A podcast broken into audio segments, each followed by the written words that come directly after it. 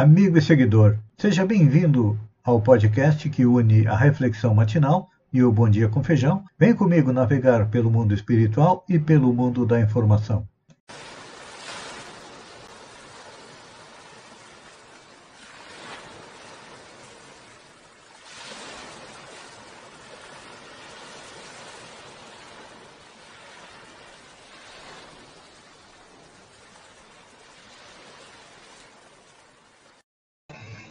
Olá, amigo e seguidor. Seja bem-vindo à nossa live diária da Reflexão Matinal, onde eu convido você para irmos juntos em direção ao nosso coração para lá, como jardineiros espirituais, elevar templos às nossas virtudes. E como ainda somos espíritos imperfeitos, precisamos é, eliminar do nosso coração a erva daninha dos vícios e defeitos. Quando não conseguimos arrancá-las, precisamos enterrá-las bem fundo, cavando masmorras a eles. A nossa reflexão de hoje é sobre uma das parábolas que mais nos toca o coração dos ensinamentos de Jesus, que é do óvulo da viúva. Diz Marcos que Jesus assentado diante do gasofilácio, observava como o povo lançava ali o dinheiro. É. é importante a gente lembrar que gasofilácio era um jarro que tinha um pescoço bem grande, onde aqueles que faziam as suas oferendas, naquela época não existia papel moeda, é, não existia dinheiro e papel, eram só moedas, e as moedas, dependendo de quem dava, quando dava uma, quase não fazia barulho.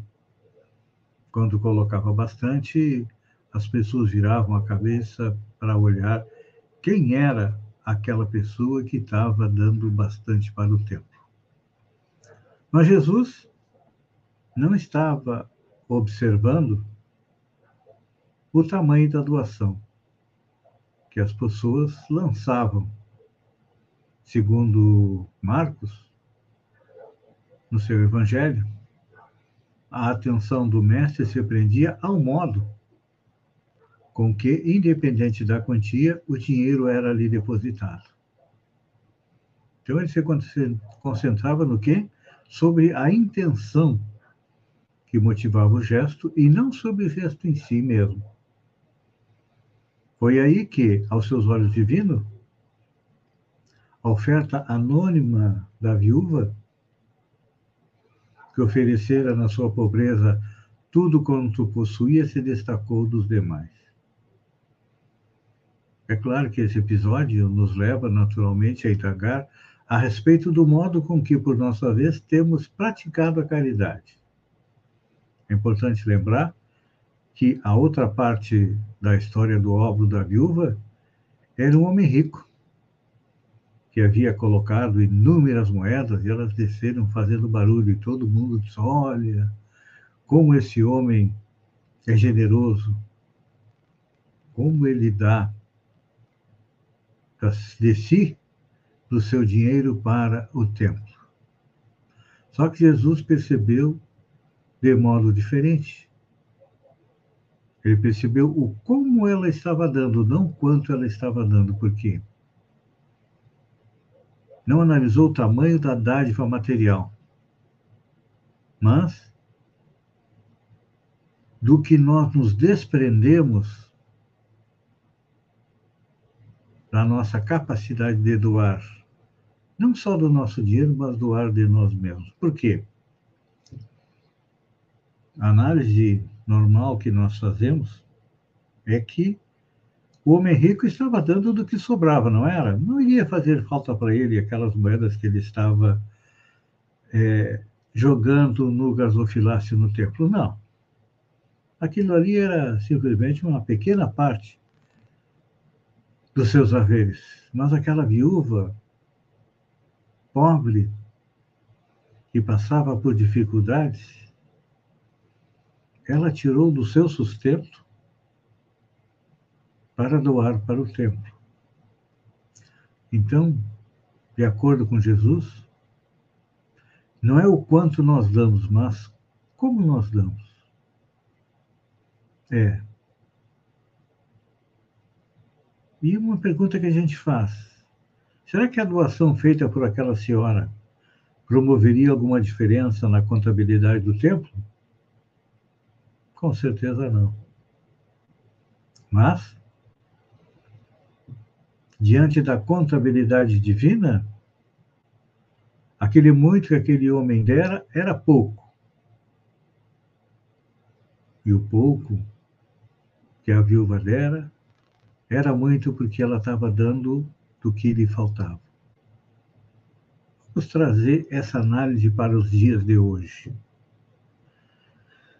Quando falamos em caridade, normalmente nós pensamos no óbolo da viúva é, conosco oferecendo algo material. Está chegando o inverno. Estão sendo feitas as campanhas do agasalho. E o que, que não separamos da nossa casa para doar? Normalmente, nós vamos no guarda-roupa, olhamos aquela roupa velha que não serve mais, que já está gasta pelo tempo, nós nos dispomos a doar isso para as pessoas carentes. Eu faço uma pergunta. Quando você abre seu guarda-roupa, vê uma roupa velha, sul, desbotada, que não vai usar mais, você está fazendo uma doação ou está se livrando de um lixo?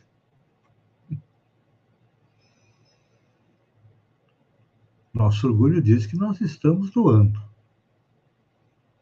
Mas a nossa consciência vai nos dizer que nós estamos simplesmente nos livrando daquilo que não nos serve mais. Então, aos olhos dos seres humanos, provavelmente seremos vistos como pessoas caridosas. Ah, ela tirou algumas calças, casacos, camisetas e doou para os necessitados. Aos olhos de Deus, nós estamos nos livrando do lixo que tem no nosso guarda-roupa. Mas se ao contrário, você tirar do seu guarda-roupa aquelas peças mais queridas que você gosta e que são novas, aí você vai estar fazendo a caridade financeira, de doar alguma coisa. Esse é o, de acordo com a nossa visão, a principal caridade. E nos esquecemos que no óbolo da viúva ela estava doando do quê? Não só do dinheiro, mas dela mesmo, do seu sustento. Ou seja, estava praticando a verdadeira caridade, que é dar de nós para aqueles que precisam. Não é simplesmente comprar uma cesta básica, deixar na assistência social ou deixar em alguma entidade e lavar as mãos como, faz, como fez Pilatos em relação a Jesus. Não. A verdadeira caridade é, muitas vezes, parar para escutar um parente que está com dificuldades, que muitas vezes ele não quer dinheiro, mas ele quer alguém com quem possa compartilhar os seus problemas, as suas dificuldades, um auxílio para muitas vezes para se livrar dela. É que aquele colega de trabalho que nós percebemos que está deprimido, está triste, cabisbaixo, e a gente corta caminho porque não quer se envolver com os problemas dele. Esta é a verdadeira caridade, auxiliar aqueles que precisam e anonimamente. Não precisa você dar uma cesta básica, duas cestas básicas, é, tirar uma foto com aquele que está recebendo, que muitas vezes aceita tirar a foto, mas se sente humilhado porque as pessoas vão perceber o quanto ele está necessitando. Isso não é caridade, isso é orgulho. Isso é deixar a mão esquerda saber o que está dando a mão direita. E a verdadeira caridade nos pede o contrário, que não saiba a mão esquerda o que faz a mão direita. Então, pense nisso. Nesta simples análise da parábola do óculo da viúva, para que você tente ser a viúva, não o judeu rico. Um beijo do coração e até amanhã no amanhecer com mais uma reflexão matinal. Até lá, então.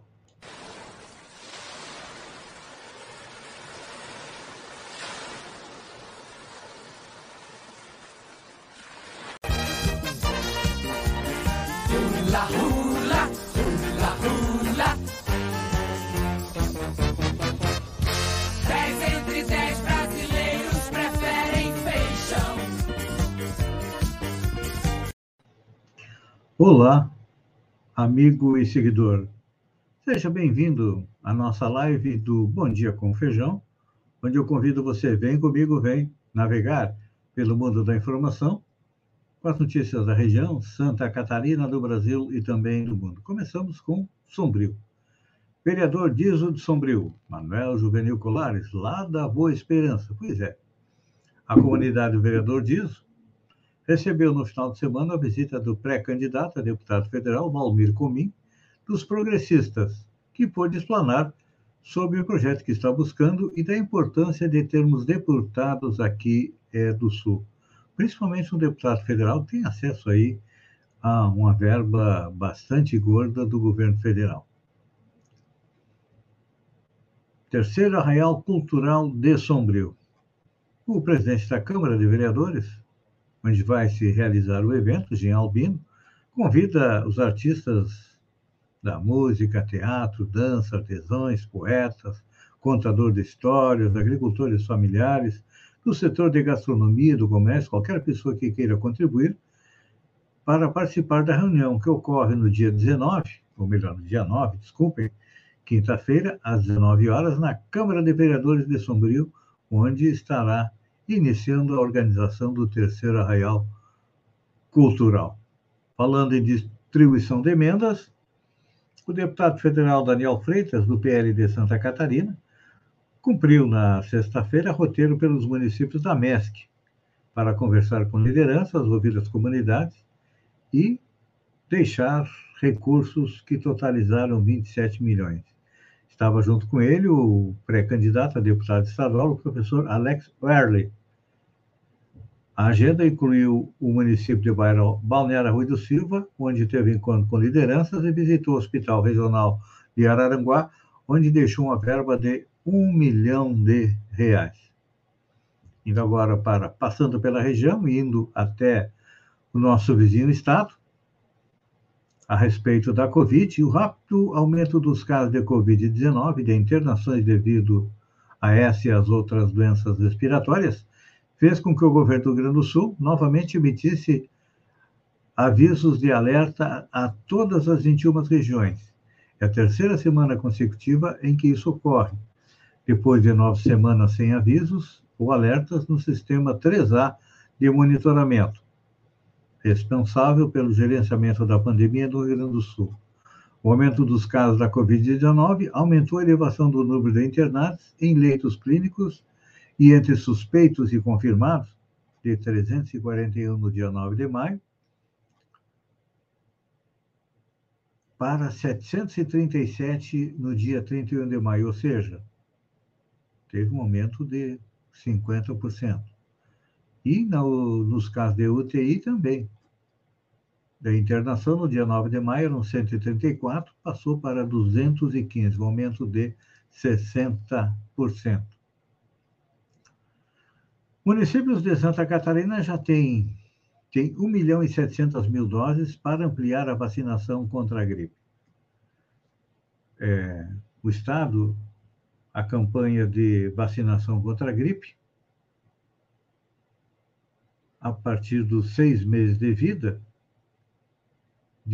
foram distribuídas 2.800 doses contra a gripe para os municípios. Pouco mais de um milhão foram aplicados, ou seja, mais de um milhão e setecentos mil doses estão nas prefeituras esperando que alguém é, vá se vacinar. Segundo os dados do Ministério da Saúde, apenas 46,7% dos moradores de Santa Catarina foram vacinados contra a gripe em 2022. A meta é chegar a 90%.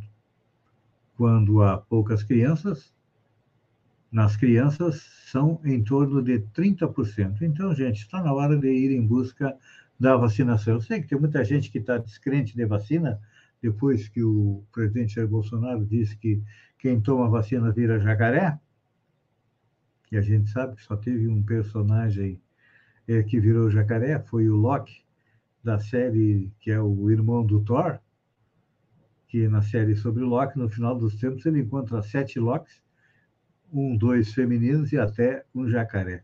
Foi o único que virou jacaré. O resto das pessoas que foi na onda não se vacinou e teve muita gente que voltou para a pátria espiritual é, devido a esse movimento anti-vacina. Isso está se refletindo também, não só na vacina da gripe, mas nas outras vacinas também para as crianças. Os pais, é, dando ouvidos a esses boatos, não levam os filhos para vacinar e depois, quando eles adoecem, acabam indo para o hospital. Professora é ameaçada após tocar hino da Venezuela em escola de Santa Catarina. A diretora da escola Santo André, em Capivari de Baixo, no sul catarinense, está ameaçando iniciar. Foi ameaçada após iniciar um projeto de execução do hino da Venezuela para acolher 34 alunos imigrantes do país vizinho. Na segunda-feira, os estudantes cantaram pela primeira vez o hino Glória al Bravo Pueblo. É, e o que, que aconteceu? As pessoas estão atacando ela, estão xingando e prometendo até é, as vias de fato, até agredir a professora porque tocou o hino da Venezuela. Acho que nada mais justo, né? Tem 34 alunos venezuelanos que vieram para o Brasil fugindo da situação difícil da Venezuela, eu não vejo mal nenhum em tocar o hino para eles. E olha, na escola é, é tocado também o hino nacional, uma vez por mês, e da cidade de Capivari, uma vez por semana. Então, gente, olha. Ah, tem gente que, sei lá, acho que deveria estar é internado no manicômio. Olha só, já que estamos falando em vacina, Santa Catarina liberou a vacina da Covid para maiores de 50 anos. Estavam sendo vacinados os maiores de 60 anos. Então, agora, quem tem 50 a mais pode passar nos postos de saúde e fazer a sua vacina. A próxima notícia vem de São Paulo. Homem é detido por furtar banheiro químico para usar como motel. Pois é. A Guarda Civil Municipal de Praia Grande, não é aqui em Santa Catarina, lá no litoral de São Paulo, encaminhou dois homens para a delegacia da polícia, sede da cidade. A dupla havia furtado um banheiro químico. Um dos suspeitos confessou que usaria a estrutura como motel para ter relações sexuais com a namorada. Em vez de roubar o banheiro, acho que ele tinha que ter trazido a namorada para dentro do banheiro, né? acho que é essa. Os dois foram autuados em flagrante por furto qualificado. Notícia boa, para nós encerrarmos. Brasil tem alta nas contratações em abril. O Brasil gerou 196.900 empregos com carteira assinada em abril deste ano, informou nesta segunda-feira o Ministério do Trabalho e Previdência Social. De acordo com o governo, esse é o resultado da diferença entre 1,85 milhão de contratações contra 1,66 milhão de demissões registradas no mês. Houve melhora em relação ao verificado no mesmo mês do ano passado, quando foram abertos 89.500 empregos. Realmente o desemprego está diminuindo, estão sendo criados mais empregos, mas o ritmo é extremamente lento. Nós precisávamos que a nossa economia andasse é, um pouco mais rapidamente, mas vamos aguardar os próximos meses. A inflação está alta, os preços estão subindo e há uma previsão de aumento do PIB em torno de 1% neste ano. Espero que isso realmente é, aconteça. Amigo e seguidor, eu agradeço pela companhia, fiquem com Deus e até amanhã, às 6h50, com mais um Bom Dia com Feijão. Um beijo no coração e até lá, então.